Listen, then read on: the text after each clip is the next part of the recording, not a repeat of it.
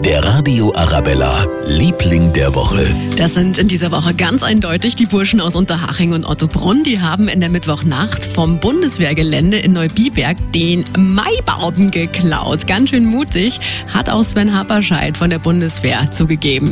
Das haben die ganz gewieft gemacht. Unsere Wache war informiert, aber wir jetzt sind vollkommen überrascht worden davon, dass an dem letzten Tag, wo wir das eigentlich gar nicht mehr vorgesehen hatten, aber das interessiert natürlich die Burschenschaft nicht, die sind dann hierher gekommen und haben unseren Baum stibitzt.